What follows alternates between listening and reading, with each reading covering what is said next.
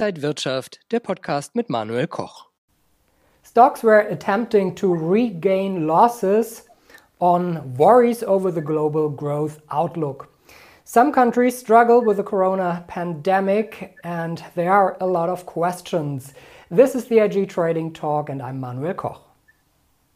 And joining me are Salah Eddine Bouhmidi, he's the head of markets at IG, and the legendary Einstein of Wall Street, Peter Tuchman, over 35 years on the floor of the New York Stock Exchange, and today he's at the New York Stock Exchange, guys. So good to see you. Hi, all. Hi, Peter. Hi, everybody. Great to see you guys. Peter, uh, yeah, markets are going up and down and up again. Um, yeah, what is Wall Street keeping an, an eye on at the moment? What's the most important?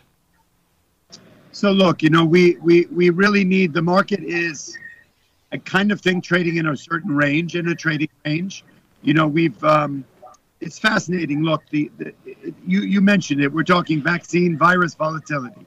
The three V's still seem to come into place. They are the most important. There are definitely headwinds in the market in general. We are sort of bringing together, uh, Salah and I discussed yesterday. Uh, let's talk about the last week of what's been going on. We had record markets trading at records once again a few weeks ago. Then suddenly we started, the yield curve started to get hit. We started to talk about inflation. The Federal Reserve had some things to say. Some were positive, some were negatives in their an, a, analysis of the reopening economic story going forward, right? As they have been the driving force to the recovery, whether it's been a stock market recovery or an economic recovery net net. So we've seen markets trading at record highs until last week when we did see a bit of a sell off here, right? So what exactly did happen in that sell off? You know, it's very funny how people seem to think that one day makes a market, right? That the market's been going up and marching higher for 12, 14 months. And then we have one day sell off. And suddenly it's doomsday and the world's coming to an end. And all the bulls become bears and la, la, la, la, la. And I tend to caution people not to get wrapped up in one day's trading because the market is very global. The information highway is incredibly huge with the internet, with all the trading platforms and you know everything going on. People's eyes, still most people sheltered in place at home. Some are starting to step out into the world, but their focus is millions and millions of new people plus the investment community on the stock market right? This is not your grandfather's stock market. I'm going to say it over and over again. There's a whole new democratization of people whose eyes are on the market. Whatever you got, you here to be with the three of us to learn about the market, we're all happy about. All the obstacles to entry of getting into the market are down. People with $100 and a cell phone can become investors and traders. We love that. Our fear is that people will start listening to the herd mentality will start listening and getting strategic trading advice from the internet. And we beg people to not do that. So the market's getting a lot of attention. The market tells us that we're solid. There's still an appetite and enthusiasm for it. Yet, as we saw in the last couple of days, we do have days that I call the perfect storm, right? We have days where suddenly in Japan the virus is out of control. Um, they're going to start to shut down the Olympics, or at least um, viewership in person will be restricted. That as that story starts to drift across the globe, we do see Europe in a reaction, a negative one, as people start to look at the reopening story, the fear of the uh, of, of the virus and the variants coming back into play. That causes anxiety and fear. And as that anxiety and fear marches across the globe, we start to see sell-offs, two percent in Europe, and then we get to the United States, and we see an overnight market that starts to digest all this fear and anxiety and like saying, wow, we were at record highs just a mere 24 hours ago, and now everything doesn't look that great. Maybe I should take some profits. Maybe I should rotate out of some of these high performing stocks. Maybe I should not be as much of a bull because we do have a lot of headwinds ahead and unknowns going into the future. Some of them are a one day story, like the Federal Reserve some of them are ongoing stories about unemployment. Some of them are trade war fears about Biden and China and delisting companies. So there's so many pieces of this puzzle. Some days they all come into play. Some days we're being fed them one at a time. Depending what that what we're being fed will affect on whether we are bullish for the day, bearish for the day. But at the end of the day, for me, I, let, I believe the market tells us what it thinks of what's going on. And here at the stock exchange, the market tells us that there is still an appetite and a positive sentiment. That when we do have these one day sell offs, two day sell offs, that they are just more buying opportunities than time to hop on the sell train and become a bear. Salah, you uh, have a new chart of the week. It's the DAX, the German index. And we can see when the DAX loses one day, it's pretty much sure that he will regain the, the next day. So, what uh, opportunities, opportunities do you see here? Yeah, exactly. In the last six months, you can you have uh, been seeing that we always have been pulled back, seeing pullbacks that have been bored, and this is where. How can I filter them first? I need technical analysis, and if I look on the chart, we can see the EMA 55, which is the exponential moving average, and always if we have been seeing this huge drop in one day, it stopped at least at the 55 EMA, and the day after we have seen a pullback, a reversal back, because this trend is still valid, it's still an uptrend. Combined with this moving average pullback, we have seen trading ranges in the past and right now as well in US equity markets as well. So correlation between DAX, S&P, uh, Nasdaq, Dow Jones is really high. So you can see the same almost in the US markets. But we have been seeing pullbacks and a trading range.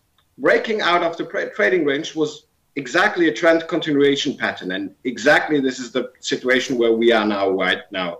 Last week we pulled back on the EMA. We are still in a trading range. If we will break out at the uh, above the range that we can see right now, exactly this would be a trend continuation pattern and we could activate new targets 16,300 points almost in the DAX would be the next level that we can reach. Of course, I use also pivot points that you can see here, and they can show us that we have also support support levels uh, below this trending range, which is almost 50,000, 50, 40,800, really important in the DAX. So if you think that you could use this trend confirmation pattern with a breakout. You could use turbo uh, knockouts calls that you will uh, at least take knockout levels below this trading range to save, uh, yeah, your your to to reduce your risk. And if you want to take the other side and say, hey, guy, the correction must come August seasonal pattern show that this is a correction month, the worst month in, in DAX and also equity markets in the US, then you could either decide to say, I'm going, I'm going to take a put at least above this new activated target level at 60,300. Peter, uh, let's change the topic a little bit. Um, there is or there will be a global tax reform coming soon. It's especially for the big corporates that are um, yeah, running worldwide their businesses. Do you think it's a good thing that uh, maybe yeah, governments will have more control and get uh, more taxes from these big corporates?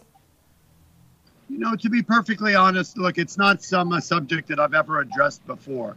But, you know, here in the U.S., it's a real partisan problem people believe that the Democrats are pro taxing and the Republicans are not for taxing and whatnot. Look, we are trying to rebuild our economy, trying to rebuild the globe.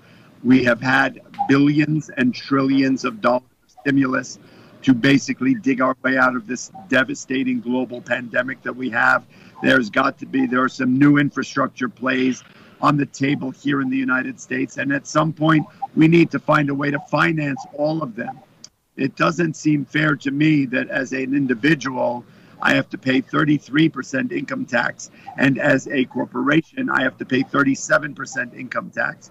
But that a global institution or a global corporation can get away with finding ways of paying no tax, right? I mean, it doesn't make sense that a company can actually go to look. We have, we have a question. Companies have left the US because of our high corporate tax structure. They've gone to places where there is none, yet they can still do business with the United States. I believe that there's enough money being made. These companies, if we look at them, are massive corporations like the Amazons and the Googles of the world, right? They're making their business model as profitable into the billions and billions of dollars. Why it would they are they are allowed to go tax free is absolutely crazy for me, right? So you know what? Whether I'm showing what side of the fence I'm playing on or not, but I look, I nobody likes to pay taxes. Corporations obviously have a lot, much more of a complicated business model. But if you're profitable and your stock is trading at thousands of dollars a share, and your business model is a profitable one to the billions after the pandemic, and we're trying to finance and get some kind of a payment tax structure globally that works so that corporations aren't moving around trying to dodge the tax structure to help pay for people, individual stimulus and whatnot and infrastructure, then I believe I think a global tax structure in the corporate range would actually be a great thing. Uh, Peter, last week we have seen again, like I told you before, also in the DAX shown, uh, we see market is dropping red, red in a day, and the day after we see green lights, market is get, getting back. So people, I, I, can see that also on Twitter or in other uh, social media that they say, man, I could bet that it will come out like it should be, but I didn't trade. So people always are in fear that I mean, the last six months, you could already make a bet. If the Dow Jones was, will lose 500 points, you can go long on the next day and you would have a hit rate now almost 100%. So for the next drop, is that a reliable strategy for people to think, guy, if the market is dropping so much, I'm going to blind long the market? Or do you think, no, guys, this is something you should never do? You need to take other things into account? I love the question. Thank you. It, it opens up the door to a lot of different ways to answer it. I will go back to your discussion about trends. Okay. So if you know, it all boils down to technical analysis, right? Markets net, net, long term go up. We know that. There are people who invest in the market on a long term basis. I'm not your advisor or your stock picker. But long term investment in stocks and not stuff is something I would recommend to anyone of any age. However, we do have people who are trading the market, and we do have a huge new generation of people trading the market. We have volatility that started, it's always been around, but has definitely escalated. And it's like volatility on steroids since March 2020, the sell off that was due to the pandemic, and the forthcoming rally that got back to even in August of 2020. Three months later, the crash of 07 took eight years to go back to even. The crash of 2020 took three months back to even and has seen double digit gains since then. We've seen it in the meme stocks in the momentum stocks that you're seeing stocks go from 2 to 80, back to 30, up to 40, back to 2. We're seeing stocks that go from 2 to 70, back to 3. We're seeing wild meme stocks, short squeeze stocks, internet driven wild social media driven stocks, right? And what people need to really understand is, first of all, one of the basic st- uh, trades in technical analysis is called a trend trade, which means if it's going one way, we want to follow that trend. If it's going down, we want to follow that trend. However, to pick the spot where you get into on the long side, a trend trade on the way up, is not when it's going up, but when it goes up and pulls back to a support level. It's like two, walking up the stairs, two steps up and one step back. That's when you're building a foundation to go higher. If things go straight up, it looks like a trend, but it's not. It's just a jacked up, hyped up stock. If a stop goes up in steps, like you're climbing a stairway, that is a trend. And you wait, right, until a stock, a market, a financial instrument, and indices an ETF, a commodity, you watch it go up, and when it pulls back, and it pulls back up to the 55 EMA or any of the other moving averages, that's the opportunity to buy. So things that are going higher in intervals, four steps up, one step back, three steps up, two steps back. When things do that, they're building a foundation, right? and they are more likely to continue the trend up as it happens on the way down We've got stocks that trend down. We don't sell them down. We wait till they sell down and retrace back up to resistance levels. These are key technical analysis criteria to get into a trend, okay? Into a trend trade. So, as you described, you don't buy stocks that go from 2 to 70 because without any marching on the way, they just went up. That's because it's a short squeeze. They're getting hyped by the internet. People are hoping it goes higher, and everyone's chasing uh, an empty train. But if you know technical analysis, you understand the criteria necessary to get into just one of those trades, which is a trend trade, is when it goes up strong and pulls back to a support level. That means that we are building support on the way up and it will go higher. So, this is a roundabout way to answer your question. Is that is it do we have enough data to know that every time a market that's marching higher drops 500 points, is this the beginning of a further sell trend or is this just a buying opportunity? Right? Long term, history tells us that every sell off we've had since 1929, 1987, 2007, 2020, just to name a few, have been net net. These big crashes, consolidations, sell offs have been long term more buying opportunities than selling opportunities. If you sold into all the fear and anxiety at those times, you will have made a mistake. So, from a long term historic data, investing long term opportunity, the answer to your question is yes. Every sell off has net, net, long term been a buying opportunity. The 07 sell off and rebound took seven years, so it may not happen overnight.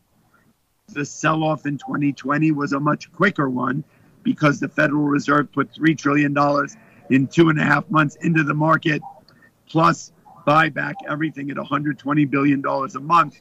They put all their chips in to make it go higher. But it is not to say that every time a market sells off, we can we can look back at the GameStop phenomenon, right? GameStop went from 2 to 20, 20 to 60, and 60 to $483 on a short squeeze, on an internet hype, right? On a Wall Street Bets Reddit attack by the new young gangsters, right? People following your premise that every time it starts to sell off is a buying opportunity, if they did not use technical analysis, when it got to 483 and it got there because somebody paid it, somebody bought stock at 483. It didn't go there by itself. This isn't fan, this is not fantasy land, right?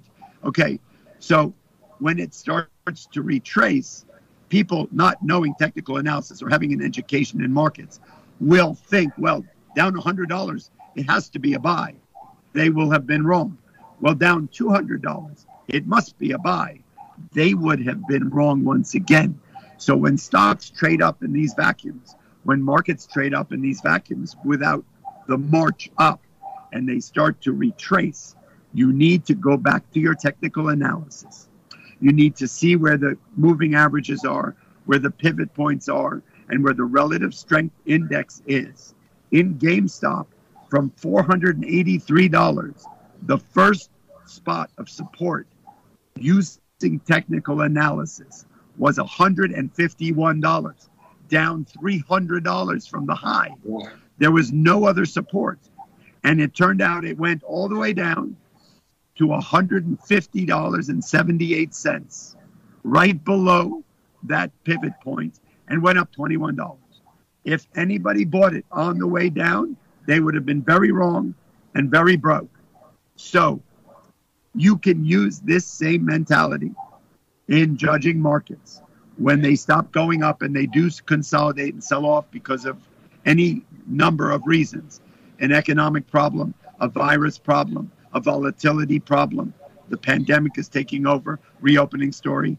When things stop going up so far and fast and they start to retrace, go to your technical analysis, whether it's the SPY, the DAX, the Dow, individual stocks, look for support look for relative strength index and look for the technical to set up correctly.